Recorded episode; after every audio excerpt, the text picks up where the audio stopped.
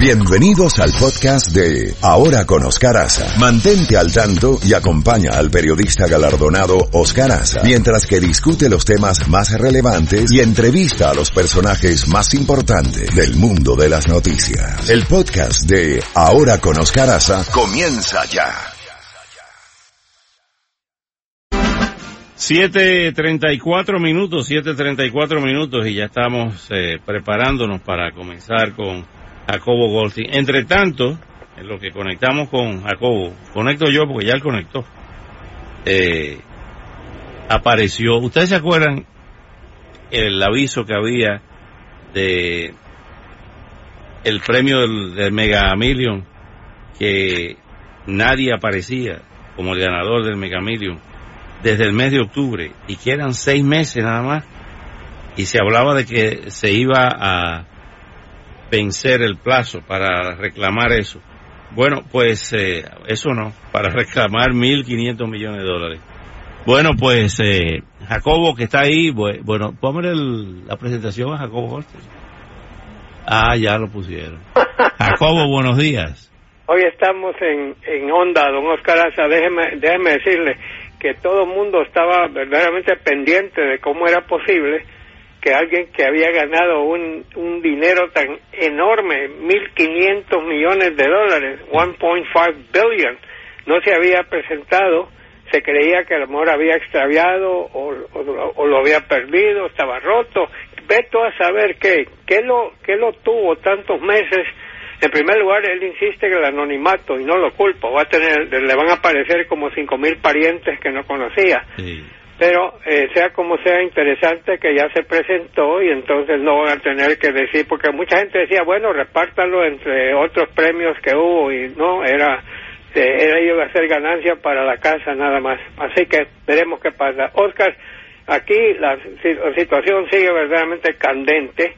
Vamos a entrar diciendo que el Partido Demócrata, por cierto, que hay un senador, Berkeley, de Oregón, que era uno de los presidenciables, que anunció que no se va a lanzar a la nominación. Ya era hora que alguien dijera que no, porque han estado todos diciendo que sí.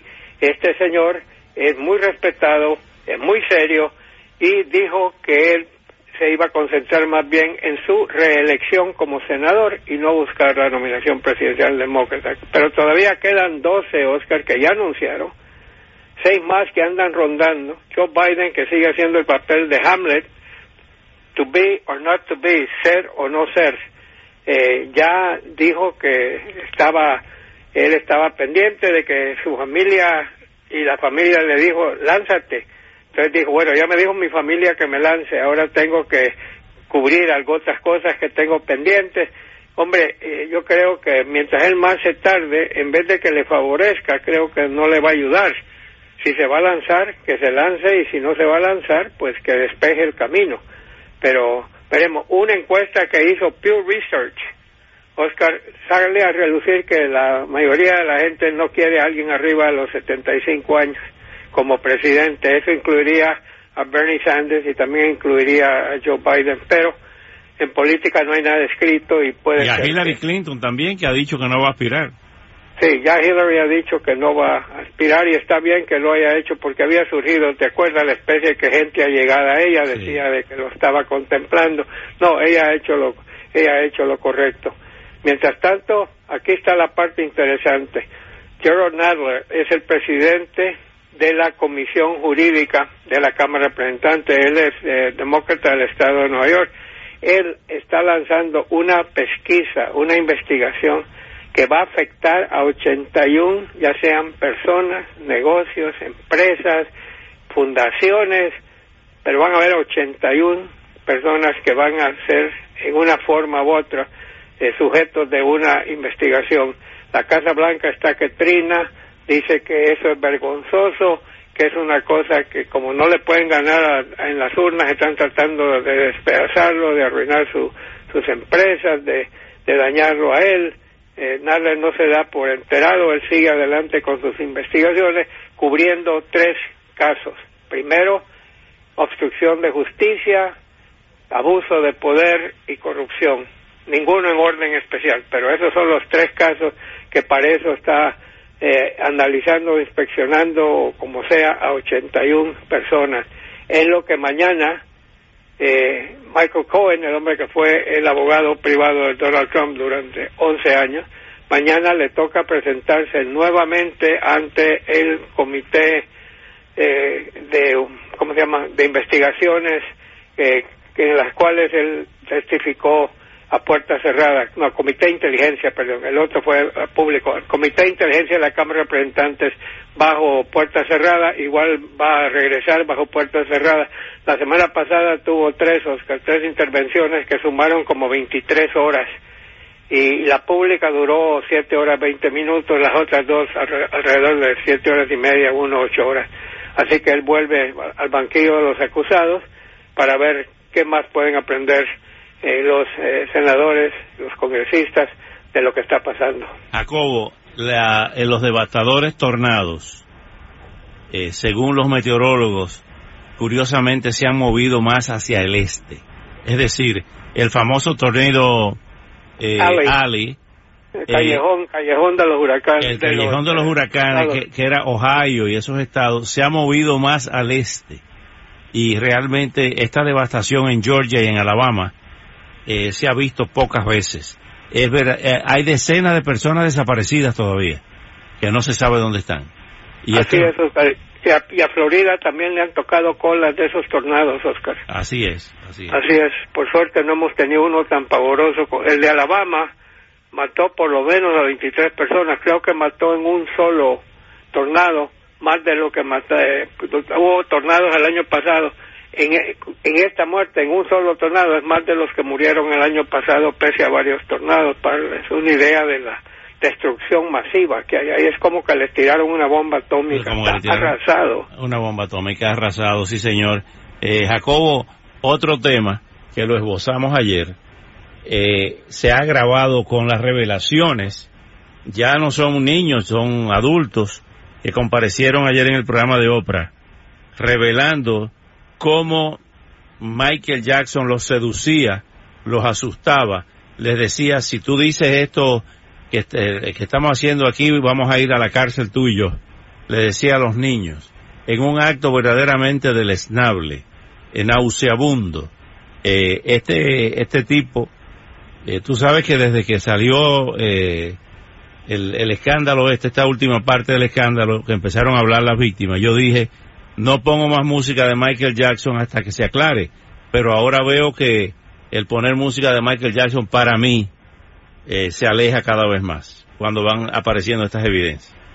Y hay una cosa, Oscar, y yo culpo a las madres, porque las madres de los dos niños sabían que estaban acostados con él en la cama, pero a, las madres las trataba a cuerpo de rey, las llevaba en avión aquí, las llevaba allá, les daba... Les Se gastó 200 millones de dólares pagándole a, a, gente como esa para que se callaran. Increíble, Oscar, esas cosas que hemos visto y, y bueno, definitivamente, y tenemos ese escándalo de la trata de blancos, Oscar, que ha, cobrado fuerza y ahora parece que los fiscales aquí en Florida están eh, yendo no solo tras las los que manejan esos prostíbulos o como se les llame, muchos de ellos salones de belleza disfrazados, sino que también está culpando a los que usan los servicios, sobre todo en el caso cuando las mujeres eh, que están eh, obligadas, eh, están personas que han sido traídas desde el exterior bajo promesas de darles trabajo y las meten en la prostitución, les quitan los pasaportes y las amenazan que si levantan un dedo van a la migra y expulsadas inmediatamente. Entonces ahí parece que ahora se están metiendo con los clientes ya vimos el caso del presidente de los Patriotas de la Nueva Inglaterra, ¿no? Señor Kraft, a él lo, lo, lo, tienen en la, en la meta, pero parece que otros más. Así que, como dicen ahí, les están advirtiendo a los que usan esos servicios que se cuiden, porque ellos también pueden terminar siendo llevados a los tribunales. Jacobo, otra eh, cosa, eh, eh, pues, otra cosa, adelante, adelante. No, no, no. Solo, te quería decir de un tema muy interesante desde hace como un año y pico, la empresa telefónica de los Estados Unidos, ATT, que es un gigante, quiso fusionarse con Time Warner. Time Warner es la, la propietaria de CNN y también de HBO, que trata de las películas y todo. entonces iba a haber una fusión y la fusión estaba válida, o sea, no estaban en colusión para subir o bajar precios ni nada, eran dos empresas distintas que se convertían en una sola. Y todo parecía que andaba sobre rieles, los eh, expertos decían que no había impedimento alguno, cuando de repente empiezan a haber problemas por todos lados y ha salido un reportaje, Oscar, diciendo que el presidente Trump personalmente se metió a eso eh, porque estaba muy molesto, bueno, sigue molesto con CNN y, él trató de evitar que la Secretaría de Justicia o, otras dependencias les dieran el visto bueno. Fue a dar a los tribunales, los tribunales fallaron a favor de AT&T, no importa, el presidente eh, quería que se fue otra vez a las Cortes y finalmente las Cortes se pronunciaron que sí era válida la fusión, así que ahora CNN está eh, siendo parte del conglomerado que preside AT&T, AT&T. Ahora, Ajá, dime. Sí, no, solo, solo quiero agregarte que eso es considerado por los expertos como obstrucción y ese es uno de los temas que están investigando también en el Congreso y posiblemente en la Fiscalía de Nueva York, definitivamente, Fiscalía Sur de Manhattan y, posiblemente también el, fiscal independiente Robert Mueller. Estaba leyendo eh, ayer el Corriere de la Cera y el Observatorio Romano, porque el Papa Francisco ha decidido abrir documentos clasificados del papado de Pío XII relacionados con el holocausto de judíos y con el régimen nazi. Tú sabes que siempre se dijo que Pío XII guardó el, Papa Pacelli, Pío Pacelli, eh, guardó absoluto silencio con relación al holocausto. Y eh, la nota que leí señala que todo tiene su origen en un día fatídico en que las tropas nazis que ocupaban eh, Italia por el acuerdo con el duce Benito Mussolini, que fue quien le dio al Vaticano el estatus de Estado. El Estado Vaticano nace en el año 22 con el advenimiento de Benito Mussolini al poder. Entonces, se produce ese día, en la madrugada, un despliegue de la Gestapo en el barrio judío de Roma, a poca distancia del Vaticano. Rodearon a esos judíos, los sacaron en horas de la madrugada, así en pijama, en medio del frío, de todas las edades, niños, habían decenas de niños, cientos de niños. Los llevaron, los montaron en un tren y terminaron en Auschwitz. De ese grupo de miles de personas solamente quedaron 15 hombres y una mujer. Y eh, lo que se ha dicho hasta ahora es que como a tan poca distancia del Vaticano, el Papa eh, eh el, el, Pacelli, ¿no? Pacelli eh, no dijo nada, absolutamente nada. El Papa Pío XII. Y entonces, entonces, ahora se ha reabierto ese expediente posiblemente en las próximas semanas cuando el Papa Francisco ha autorizado, dice que la iglesia le gusta la historia y que surja la verdad. Eh, justamente, por otra parte, dicen que Pío XII también salvó la vida de muchos perseguidos por la Gestapo en Italia, pero ahí nos enteraremos realmente qué fue lo que pasó y cuánto sabía el Papa del Holocausto. Sí, no, eso, eso ha sido tema de discusión durante décadas, Oscar. Durante décadas. Yo vi una obra en Broadway que se llamaba The Deputy, que era precisamente sobre ese tema. Te estoy hablando de algo que vi hace 40 años. Eh, ese tema siempre ha existido y, y el Papa es la máxima autoridad de la Iglesia y si él ha dispuesto a abrir esos récords, bienvenidos sean y, así veremos. Puede ser, hay, hay, un grupo que dice que Pío XII se dedicó también, como tú dices, a salvarle la vida. Hay una película. A muchas personas. Hay una película extraordinaria donde Gregory Peck hace de un cardenal y Christopher Plummer, el mismo actor de la de Sound of Music, hace de un oficial nazi. Y entonces ese cardenal se ocupaba de salvar judíos y llevarlos hasta Suiza. Cambia la historia, pierde Alemania la guerra y ese oficial que perseguía al cardenal, que le hacía la vida un yogur al cardenal, es el que utiliza al cardenal para que lo salve y lo saque después que Alemania pierde la guerra. Interesantísima la película. Pero cómo el, el, cardenal jugó su papel de salvar vidas como cristiano. Hubo, hubo, muchos que lo hicieron, Oscar. La, la verdad que sí y en Israel está el, el, Museo de los Justos, ¿no, Oscar? Donde ya lo conozco, ya lo conozco y el día 13, Hernán, es el 13 que nos vamos, ¿no? El 13 de abril regresamos a Israel eh, por una invitación y vamos a estar transmitiendo desde allí, Jacobo.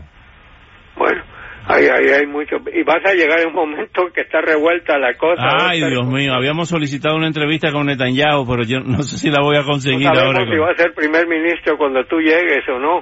Eh, eso, eso tiene Israel, eh, que ahí la justicia es pareja. Ya, ya, me acuerdo que el Judo Olmer lo sacaron. ¿De acuerdo?